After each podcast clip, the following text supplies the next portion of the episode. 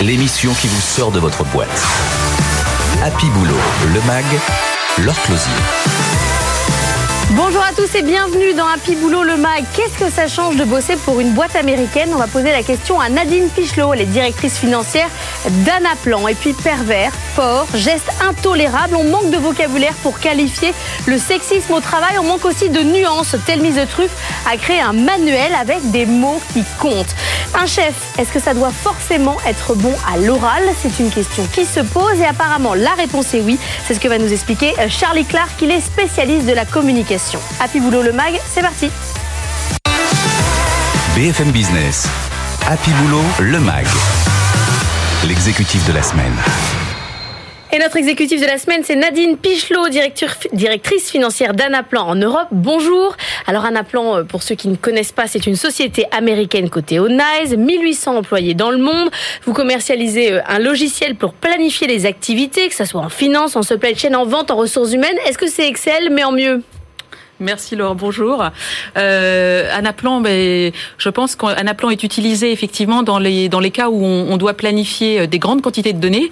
La planification, elle est euh, elle est euh, elle est généralement réservée à la finance, mais là, elle permet effectivement de planifier dans d'autres secteurs d'activité, généralement la, la, logistique, qui en a beaucoup besoin, les ventes.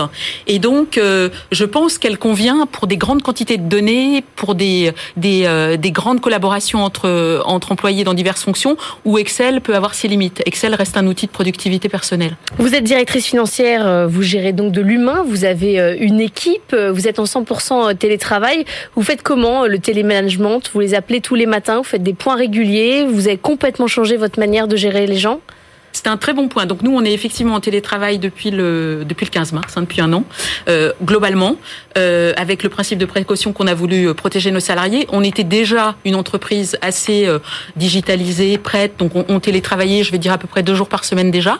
Mais effectivement, d'abord, bon bah la sidération a ennuyé tout se passé. Donc moi, j'ai maintenu euh, depuis depuis le début trois réunions par semaine avec toute mon équipe où tout le monde vient et on, on a un agenda de bien sûr de problèmes business, mais on parle un petit peu aussi d'autre chose parce que je pense que c'est important pour vérifier que les gens vont bien. Parce qu'il y a des gens seuls, il y a des gens, euh, il n'y a pas toujours quelqu'un pour veiller sur vous quand vous êtes seul et que vous ne voyez pas grand monde. Première chose. Ce que ça nous a appris aussi, c'est que j'ai trouvé que dans les, trois premiers mois, on ne euh, travaille que sur du court terme. Alors mon cas, c'était gérer le cash. Mmh. Donc on est passé d'une gestion du cash euh, trois mois, un mois, euh, la semaine, le jour. Et en fait, on avait beaucoup de mal à se projeter euh, dans le milieu, dans le moyen terme et le long terme. Et du coup, alors on a remis un peu de réunion, plus de planification pour parler de ces sujets. Pour moi, c'est ce qui a été le plus difficile, c'est se sortir du court terme et, et, repartir un petit peu avec une vision et une stratégie à plus long terme. Et là, vous avez l'impression qu'on y est, qu'on arrive enfin à avoir une vision? Alors là, je trouve qu'on y est un peu plus parce qu'entre temps, on a, on a appris plein de choses, on a fini l'année. Nous, on n'est pas retourné au bureau, donc on a continué à travailler, à travailler comme ça. Mais quand on a déconfiné, on a revu des, un peu de clients aussi. Donc, euh, on a, je trouve qu'on s'est un peu ouvert l'esprit. On a appris de, de ce qui se passait. Euh, et, euh, et, je trouve que là, on arrive à, on a réussi à faire notre plan pour l'année prochaine. Et du coup, on a mis en place aussi d'autres réunions qui sont plus sociales. Donc, on, notre patron Europe met en place un, un café Europe euh, très régulièrement, de manière. Donc, très... vous organisez oui. la vie euh, sociale de l'entreprise, le café, euh, mais sociale. volontairement, quoi. Vous mettez oui. des, des oui, horaires. Là, c'est la pause. Ouais, on met pas la pause, mais où général, où on, a aussi beaucoup d'outils comme Slack, par exemple, qui est la messagerie mmh. interne. Donc, quelqu'un vous envoie un Slack et où quelqu'un va m'appeler sur mon portable et ça me fait très plaisir quand quelqu'un va m'appeler et me prendre de mes nouvelles. Donc oui, on a réussi à, remettre peut-être un peu plus de spontanéité. On était très organisé, on a un peu plus de spontanéité. Et, euh, et pour vous raconter une anecdote, j'ai organisé un, un, pot de Noël. Euh, euh, donc j'avais envoyé, je vais beaucoup en Corse, donc j'avais envoyé du vin corse à mes collaborateurs. Et donc j'ai renversé le vin corse sur mon sur mon ordinateur. Donc j'ai été 15 jours sans ordinateur. Les, les, les ah effets oui. de la semaine de Noël. Donc les pots, c'est pas bien, même quand on est, chez soi. C'est pas toujours bien quand on est chez soi. Donc, il n'y a pas d'alcool au bureau, vous voyez, c'était. C'est ça. Donc donc ça c'est un petit peu l'anecdote. Mais du coup, je pense qu'on a retrouvé un peu ça euh, maintenant. Mais euh, mais il y a toujours cette intelligence collective qu'on n'a pas quand on est mmh. euh, quand on est en télétravail. Je trouve on la manque. Qu'est-ce que ça change de travailler pour une boîte américaine? Qu'est-ce que ça change de travailler pour une boîte américaine? Alors ça, ce qui change, c'est d'être euh, euh, sur plusieurs zones parce que moi j'ai un j'ai un job qui est, qui est assez global, donc euh, parfois de, de, de, de, ne pas pouvoir débrancher. Donc il y a, il y a quelque chose qu'on a qu'on a fait et que j'ai trouvé très très très très bien, c'est qu'on a donné des, des journées où toute la boîte s'est arrêtée. On a fait ça en 2020, plus pour la santé mentale parce que je pense qu'il y avait il y a eu un vrai problème de, de prise de vacances des des, des, des salariés. Mais arrêtez, c'est-à-dire fermer. C'est-à-dire on ferme, sauf bien sûr le support, les data centers, ben bien sûr supporter nos clients. Mm. Mais ça veut dire que personne ne travaille. Donc, mon patron qui est en Californie va pas m'envoyer un mail où je vais me sentir obligé de répondre. Je vais pas avoir, euh, moi je signe beaucoup de contrats clients, donc je vais peut-être pas avoir. Mais j'ai trouvé ça, c'est très basique. Hein, mais pendant combien de temps? On fait ça une journée, mais on en a ah fait sept. Donc on a fermé pratiquement euh, entre Noël et jour de l'an, où on a eu un vrai repos parce que tout le monde est à l'arrêt. Mais vous êtes obligé de le faire, c'est-à-dire que sinon vos salariés ils arrêtent pas en fait? Vous êtes obligé de les forcer à. à... On n'est pas obligé de le faire, mais les, les, on a, ce qu'on a noté vraiment pendant, ce, pendant toute cette année, c'est que les gens disent bah non, je ne veux pas prendre de vacances, je suis chez moi. Bah oui. Je pense qu'il faut prendre des vacances parce qu'on est fatigué, parce qu'on gère tout. Enfin, on a bien vu, enfin, les enfants, le, enfin, c'est, on a une charge mentale, je trouve, qui est énorme. Et c'est très insidieux parce que c'est moins que de la fatigue physique. C'est, mais c'est très insidieux, on le voit pas. Donc, euh, on a, un, moi, on a un petit peu obligé aussi en Angleterre, en France, les gens à prendre leurs vacances. Euh, bien sûr, il y en a qui vont être reportés parce qu'on n'a pas pu tout prendre, mais c'est très important aussi de, se, de, de, de se. Donc ça, là, je trouve que l'entreprise l'a fait beaucoup là-dessus. Euh, donc ça, c'est l'entreprise américaine. Je pense que moi, j'aime beaucoup le, le côté euh, euh, qui peut être aussi euh, vu par certains comme négatif, mais le côté positif du oui on peut. Donc cette volonté aussi de, de, de, pouvoir de vouloir faire les choses. Et ce que j'aime beaucoup, c'est le côté très pragmatique des Américains, c'est-à-dire qu'on on essaye de trouver des solutions. On, on, ça, on, ne, on est dans une, une pensée plus positive? Je pense qu'on est dans une pensée plus positive. Faut pas être naïf. Je veux dire, c'est des arguments économiques, c'est pas les bisounours ni, non non, c'est pour réussir et, exactement. faire rentrer mais du je Trouve mais c'est quand même c'est la possibilité. Voilà, c'est la possibilité et le monde des possibles où euh, bah oui, on va essayer de trouver une solution, alors que parfois dans d'autres entreprises plus structurées et, et, la structure aussi. Il y a une chose que j'aime beaucoup, c'est que je trouve qu'il y, y a, cet aspect. Si on a de la crédibilité, on peut aller avoir accès à des personnes dans le management beaucoup plus facilement qu'en France. C'est beaucoup moins rigide et hiérarchique. Les questions de, de diversité euh, sont arrivées aujourd'hui euh, dans les boîtes françaises. Diversité homme-femme, diversité euh, chez les jeunes, diversité de, de, de l'ensemble des, des, candidats. Aux États-Unis, ça fait déjà un moment qu'on a commencé à être proactif sur ces questions, parfois de manière euh, assez étonnante. On a vu des choses se passer chez Airbnb euh, assez euh, assez étonnantes de, de salariés qui reçoivent des, des, des, manuels de comment se comporter avec un salarié qui est noir, comment se comporter avec les femmes. On va très très loin dans la, la proactivité dans le management. Ça se passe comment chez vous? Alors on n'en est pas à ce point-là, mais euh, effectivement on a on a vraiment une volonté nous notre CEO sur la diversité. Donc on a trois trois femmes maintenant au bord d'Anaplan. Euh, trois femmes sur combien Trois femmes sur donc 30% euh, dans les boîtes de latex, c'est mmh. plutôt bien. La Californie vient juste de promouvoir des quotas, alors que nous, on est très en avance. On était très en avance avec la loi Copé-Zimmermann. Donc là-dessus, il y a une vraie sensibilisation. Il y a, je crois qu'on a 35% de femmes dans toute l'entreprise et, euh, et euh, sur les postes du comité exécutif, je crois qu'il y en a à peu près un tiers aussi et à des jobs importants. Je vais dire, je vais, je vais pas dire que la DRH et la finance qui sont les jobs où mmh. on a la patronne du, du de la, de la recherche et, de la recherche et de la R&D. En général, ça commence toujours par le développement durable. Donc, après les RH et après les, c'est un peu la caricature. Mais, mais nous, on est sur des, des, des, femmes qui ont vraiment des jobs, la patronne d'Asie-Pacifique, de, de, tout ce qui est le commercial, la patronne du développement. Donc ça, c'est une vraie volonté. Après, sur les euh, sur le reste, oui. Alors il y a, il y a des groupes sur euh, les LGBT.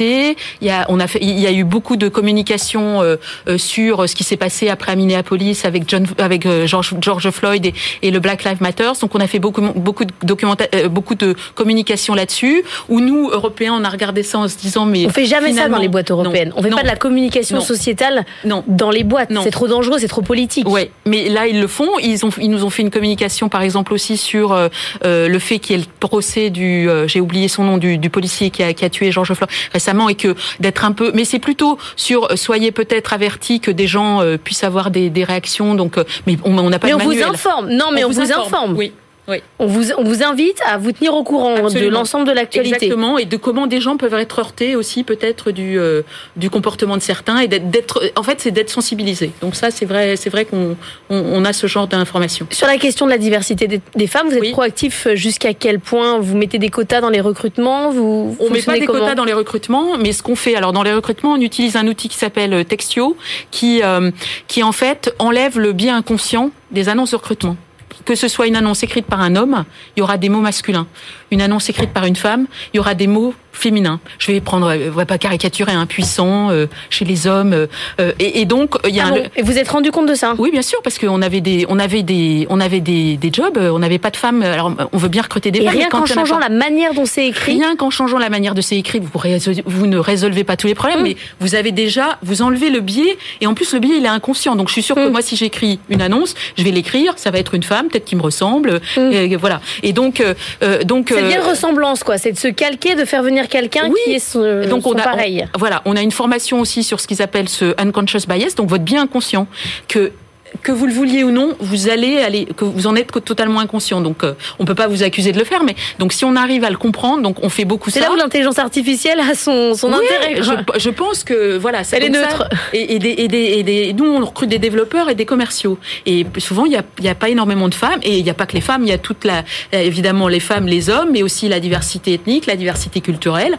qu'on puisse toucher tous les gens et surtout dans un monde où on va travailler de plus en plus euh, en télétravail, je pense qu'on va avoir un, un accès à un pool de talents. Donc si on ne l'attire pas, il faut qu'on soit très vigilant. Le deuxième truc très basique, que ça j'ai toujours fait dans toutes les sociétés, c'est que j'ai vu des femmes passer des entretiens. Dans les entretiens, elles ne voient pas une femme bah, ça donne pas beaucoup envie d'y aller non plus, en se disant, bah, pas forcément. Alors, ça peut être une femme qui est à un poste de manager, ça peut être une femme qui a le même job, mais au moins euh, pouvoir euh, pouvoir regarder. Donc ça, c'est des choses très basiques, mais auxquelles on fait très très attention, et, et c'est assez facile à mettre en place. Merci beaucoup Nadine Pichelot d'avoir été avec nous, directrice financière d'Anaplan en Europe. On va continuer à parler des femmes, on va parler sexisme au travail. BFM Business, Happy Boulot, le MAG. Better Together. 94% des femmes sont victimes de sexisme au travail. Comment on fait pour lutter? C'est notre sujet avec Elie Sixic, cofondateur de Tell Me the. Bonjour. Bonjour. Tell Me the c'est une agence de communication spécialisée dans la diversité et l'inclusion. Ce chiffre, bah, c'est toutes les femmes, hein, 94%. On se demande comment il y a 6% qui sont passés à travers. Le problème, c'est que c'est parfois le sexisme insidieux, sans s'en rendre compte, parfois à travers le vocabulaire. Comment on fait pour faire évoluer le vocabulaire dans une entreprise? Alors, c'est une très bonne question, euh, la question de la sémantique, puisque bon, la, le sexisme, c'est une manifestation violente, on le perçoit de manière assez violente. Et ce qui est intéressant, c'est de voir la manière dont les réactions se sont aussi euh, concentrées sur une sémantique qui est elle aussi assez violente. Hein, balance ton porc, euh, euh, c'est une sorte de réaction un peu épidermique. Et justement, nous, ce qu'on pense, c'est que il manque tout un champ lexical pour qualifier les faits euh, les ressentis, les actions, euh, dire d'un geste qu'il est déplacé avant de dire qu'il est condamnable, euh, définir un propos comme étant infériorisant avant de dire qu'il est intolérable. Voilà, toute cette sémantique-là. c'est la nuance, c'est l'éloge de la nuance en fait. C'est l'éloge de la précision et de, surtout de la qualification en justice. Avant de juger un fait, on le qualifie. Pour les sujets de sexisme, de harcèlement, on a le sentiment qu'il faut faire la même chose parce que sinon on se retrouve dans un dans des finalement dans des querelles assez passionnées, dans des débats qui sont presque des débats de point de vue. Être pervers, euh, c'est pas un jugement objectif. Qu'un propos soit euh, infériorisant, ça l'est. Alors du coup, vous faites quoi hein? Vous faites des listes de mots à utiliser ben, pour qualifier les, les, comportements? Presque. On fait. On, alors on n'a pas fait un dictionnaire, mais on a on a créé un ouvrage qui s'appelle Des mots qui comptent. Euh, ce sont des mots qui comptent pour faire avancer le sujet et on donne la définition de mots. Euh, J'en ai cité un certain nombre. Euh, infériorisant, euh, déplacé, sexiste, le mot drôle. On entend souvent en entreprise quelqu'un qui a, qui a 20 ans de carrière, ah ben on peut plus rigoler. Si, on peut rigoler, mais dès lors que le propos est infériorisant ou que la blague est au détriment d'une personne en particulier, bah c'est plus drôle. On donne des définitions très simples pas du tout technique, euh, pour voilà replacer un peu le, les curseurs et euh, surtout permettre à chacune et à chacun de s'emparer de ces mots pour qualifier les situations et donc aller euh, voir son DRH ou son supérieur hiérarchique ou même la personne qui est auteur d'un fait ou, ou, d'un propos qui, nous, qui nous gêne en disant écoute là ton propos euh, il était déplacé, il n'avait pas lieu d'être dans des relations qui sont des relations professionnelles. On voit bien que sur ces questions de, de sexisme, il y a un problème profondément générationnel avec euh, une génération de jeunes femmes qui se retrouvent, je caricature, mais avec une génération d'hommes plus âgés et qui se trouvent à leur expliquer sans cesse ce que c'est qu'un geste déplacé, ce que c'est que le sexisme. Mmh. Et ça passe par là, c'est cette génération-là qui doit faire euh, de, la, de la pédagogie auprès de l'autre génération? Alors, c'est épuisant. Hein euh, alors, c'est déjà bien qu'on libère la parole et qu'on puisse en parler. C'est regrettable qu'il y ait une génération qui a l'air d'en avoir jamais parlé et une qui soit un peu Parfois, plus. S'est jamais rendu compte, en fait. Hein. C'est ça, en fait, il y a eu des tolérances euh, culturelles. Euh, alors, on parle d'une culture latine. De, on mm. peut, euh, effectivement, il y a plein de choses qui ont été tolérées. Et le plus dur, euh, c'est ce sur quoi vous mettez le doigt, c'est de dire, bah, en fait, aujourd'hui, on peut plus dire ça, on peut plus faire ça. Donc quelqu'un qui a 20 ans de voix se dit bah quoi, je comprends pas. Les règles ont changé. Mmh. Euh, c'est plus et, ça recrée un peu des. Mmh. Il se braque mais sur autre chose en disant bah voilà ça devient on, on peut plus. Euh, euh, la boîte se durcit, etc. Non, en fait, ce sont effectivement ce qui est toléré qui a, qui a, bougé. Les lignes ont bougé. Et le on ne peut plus rien dire. Vous prenez tout mal. Exactement. et c'est un peu dangereux de euh, de, de, de, de, ne pas veiller, à, enfin de, de, de, laisser ces réactions-là euh, s'exprimer euh, souvent avec des voix aussi, aussi enfin portées aussi hautes mm. que les propos sexistes eux-mêmes, parce que ça les décrédibilise. Tout l'enjeu du sujet, c'est d'éviter la décrédibilisation des, des, des, des, des ressentis, la décrédibilisation des accusations ou en tout cas des, des, des, vécus. Et c'est bien pour ça que nous on pense que c'est pas la jeune génération d'éduquer entre guillemets la nouvelle, mais c'est à l'entreprise de mettre tout le monde sur un pied d'égalité, de créer une culture d'entreprise, encore une fois avec les mots qui qualifie cette culture. Tous les, hommes de plus de 50 ans ne sont pas des pervers et toutes les jeunes femmes qui s'expriment ne sont pas des chaînes de garde. Je vous résume, mais c'est à peu près ça. Exactement. Et le sexisme ne touche pas que les femmes. Il y a du sexisme qui touche aussi les hommes. Et euh, quand une femme euh, dit ah bah c'est bien de d'embarquer un mec dans l'équipe parce que ça va rassurer les clientes, d'une certaine manière c'est une forme de mm. sexisme aussi. Donc voilà, c'est de euh, dépassionner encore les, enfin encore une fois les sujets, d'en parler de manière calme, raisonné, éclairé et, euh, et, objective. Quand vous arrivez dans les entreprises et que vous dites on va parler de sexisme ensemble, on va euh, discuter euh, des mots, on vous dit pas franchement on a autre chose à faire, c'est la crise sanitaire, il faut qu'on fasse rentrer du cash, on a des clients à convaincre, ces types de, de, de, de réflexion intellectuelle, on n'a pas le temps? Euh, écoutez, non, on a plutôt un accueil assez positif de cette démarche parce qu'elle concourt au bien-être au travail, au fait que bah, vous, quand vous arrivez euh, au bureau, quand vous connectez sur Zoom, euh, bah, vous vous sentiez bien, euh, vous sentiez en pleine possession de, vos moyens, vous vous sentiez avant tout là pour travailler et pas pour euh, être l'objet de, relations hein, qui pourraient être différentes. donc Aujourd'hui, et, et, je dirais même que la crise sanitaire a amplifié cette prise de conscience du fait que les salariés, qu'ils soient en présentiel ou en distanciel, doivent se sentir bien euh, dans les relations avec leurs collègues. Donc, euh, c'est plutôt accueilli dans, dans, dans, dans ce sens-là. Merci beaucoup, les Sixig, d'avoir été avec nous. Des mots qui comptent, c'est donc un livret un livre interactif euh, C'est un livre, c'est une campagne d'affichage, ça peut être un dispositif digital qui est personnalisé pour l'entreprise et euh, qui est amené à être diffusé auprès de toutes les collaboratrices et les collaborateurs. Merci beaucoup. On va parler euh, désormais formation à l'oral. Est-ce qu'il faut tous être d'excellents communicants? BFM Business, Happy Boulot, le MAG. Business Case. Et on va parler communication avec Charlie Clark, directeur associé de Wiscom. Bonjour, Bonjour vous êtes spécialiste en stratégie orale pour les dirigeants.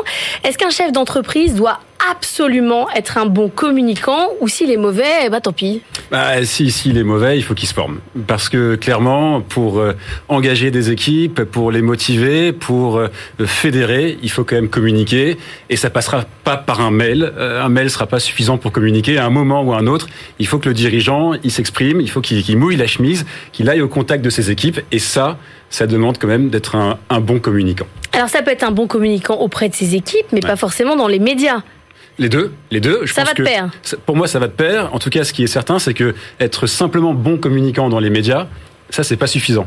Aujourd'hui, euh, ce qu'on attend d'un dirigeant, c'est qu'il puisse créer du dialogue, créer de la relation avec ses équipes. Et, donc ça, euh, c'est clé et il faut qu'il travaille sur, sur les deux piliers, l'externe mais aussi l'interne. Ça veut dire que l'envie, l'envie de le suivre, l'envie de se dépasser pour son job, elle passe par la parole du dirigeant.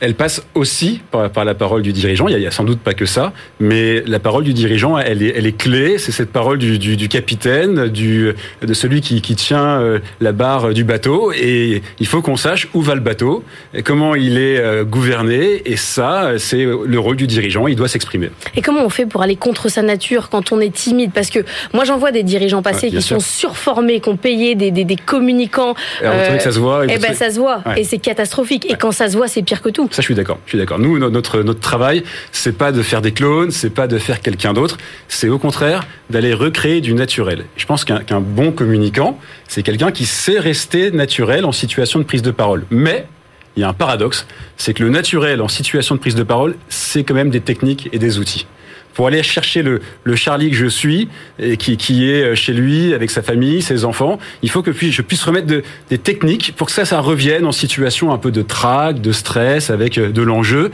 Et donc, il faut, encore une fois, se former. On n'a pas le choix. Alors, les techniques, c'est quoi? Il y en a plein. Il y a des techniques sur le fond, il y a des techniques sur la forme, et il y a euh, une recherche, le silence le, silence, euh, paradoxalement, euh, c'est ce qu'on recherche. Et on dit souvent chez nous qu'apprendre à parler, c'est d'abord apprendre à se taire.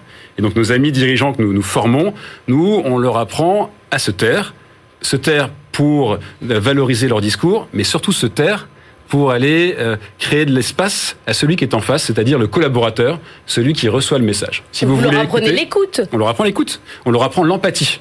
On leur apprend à se mettre à la place de celui qui est en face et essayer de comprendre ses attentes. Et ça, ça va passer par des techniques. Et, le silence, il est quand même un, des, ciments de ces techniques. Mais euh, vous leur apprenez à faire semblant de s'intéresser à leurs collaborateurs? C'est-à-dire qu'il y a une technique où vraiment vous leur dites à un moment donné, les gars, va falloir écouter en fait. Hein. Ouais, ça c'est clair. On, leur dit que le public, quel qu'il soit, c'est votre cas, c'est mon cas, il a qu'une seule envie, c'est qu'on lui parle de lui. Ça, je pense qu'il faut qu'on l'entende. On, s'en rend pas compte, mais la logique humaine, elle est comme ça. Quand vous me parlez de moi, je vais écouter à 10 000% tous les mots. Quand vous allez me parler d'autre chose, c'est un peu moins sûr. Bah, c'est ça qu'on apprend aux dirigeants. On leur apprend que leurs interlocuteurs, quels qu'ils soient, ils ont envie qu'on leur parle d'eux. Et ça passe par euh, euh, des techniques, mais encore une fois, c'est des scènes techniques. C'est pas pour faire du fake, pour aller euh, créer quelqu'un d'autre. C'est pour valoriser celui qui écoute le message. Mais ça, c'est du coaching en management. C'est non. plus que de la préparation à l'oral. Bah, c'est les deux. Il y, a, il y, a, du coaching, mais il y a aussi euh, cet oral et euh, ce parcours. Nous, nous, c'est vraiment un parcours qu'on propose. Et pour aller valoriser celui qui est en face, il y a des techniques, encore une fois, de, de structuration du message, des techniques de forme sur le silence, sur sur la gestuelle, mais il y a aussi par exemple, maîtriser son trac. Le trac, quand il est là, quand vous êtes nerveux, euh, vous ne serez pas aussi efficace, pas aussi naturel que quand vous êtes décontracté. Donc, Alors, c'est quoi votre truc pour maîtriser le trac? Il y, a, plusieurs techniques. Il y a une technique, c'est d'abord travailler, travailler, travailler et, préparer les choses. Et c'est ce qu'on fait. Nous, on a recréé chez nous toutes les situations dans lesquelles les dirigeants prennent la parole. Donc, on a un théâtre, un plateau de télé, etc. Et ça, ça leur permet de, de, de, border les situations. Quand ils vont débarquer ici chez vous, bah, ils vont savoir comment ça se passe. Et, et le track, il vient quand même en partie d'une forme d'imprévu. Je, débarque ici, euh, je me rends pas compte qu'en fait c'est un plateau comme ça, etc. Et ça, et ça m'angoisse. Plus on va baquer les choses, plus euh, ça va, ça va bien se passer. Et vous leur faites des problèmes techniques, vous leur enlevez le micro, on enlève les fiches, on, on envoie des bourrasques. Alors, on va pas jusque là, mais en tout cas, on, va les taquiner, on va les, les, les mettre en situation réelle, avec tout ce qui peut être euh, de réel tout ce qui peut se passer, les problèmes techniques, mais aussi les questions compliquées les questions qu'on n'a pas forcément envie d'entendre. Comme, comment est-ce qu'on y répond Toujours dans cette notion de je veux créer du dialogue. Voilà, c'est ça qu'on recherche. Et il y a des fois où vous dites euh, c'est mort, il faudrait mieux laisser le directeur de la communication parler? Le directeur de la communication, il, peut parler, euh, mais il n'y a pas que lui. Et ce qu'on dit, nous, à, nos dirigeants, euh, c'est que finalement, il y a un codir, très souvent, en tout cas, il y a une équipe dirigeante, et on est très pour que la parole, elle se partage que ce soit pas soit le DIRCOM, euh, soit le DG, PDG, présidente qui s'exprime, mais qu'il y ait une, forme de, collégialité de, cette voix, de cette parole, et qu'il y ait un dialogue à, tous les niveaux, euh, que ce soit la DAF qui s'exprime, la DRH à un, certain moment, parfois la DIRCOM, le DG, mais, mais qu'il euh, y ait un dialogue. En fait, c'est vraiment ça qu'on recherche. Et on parle beaucoup des dirigeants. Le, le dirigeant, ce qui est sûr, c'est que il y a quelque temps, il venait nous voir pour être convaincant. C'était suffisant pour lui. Et ben aujourd'hui, ce qui a changé, c'est qu'il veut euh, créer du dialogue, créer de la relation et, et- et mieux échanger finalement. Et ça passe par la parole du dirigeant, mais la parole du codir. Oui, sauf qu'aujourd'hui, on dit, euh, enfin, c'est une des soft skills du management. hein. Il faut être euh, empathique au départ, quoi. Ouais. Que c'est que les, les gens n'apprennent pas, ne changent pas. Vous dites si on peut changer. On peut changer. En tout cas, en, en prise de parole, C'est positif. hein. Ben, je pense. On peut, on peut se poser les bonnes questions pour se mettre à la place de celui qui est en face. Mais, mais simplement, il, il faut le savoir. Il faut connaître l'attente du public et on peut avoir un, kit, une boîte à outils avec les, les bonnes questions à se poser. Parce Ça, que vous considérez que les salariés, c'est un public, en fait, comme un autre. C'est un public comme un autre, et c'est d'ailleurs le, le public prioritaire des, des dirigeants. Euh, Bien souvent, quand on envisage les, formations en prise de parole, on est très axé externe, journaliste, etc. Vraiment, nous, 90% de nos sujets, C'est l'interne. Merci beaucoup, Charles Clark, Laurent. d'être venu nous voir, directeur associé euh, chez Wiscom. C'est la fin d'Happy Boulot, le MAG. Je vous souhaite un excellent week-end sur BFM Business et à la semaine prochaine. BFM Business, Happy Boulot, le MAG. L'émission qui vous sort de votre boîte. C'était votre rendez-vous avec Le Bon Coin Emploi, votre partenaire pour recruter le bon candidat.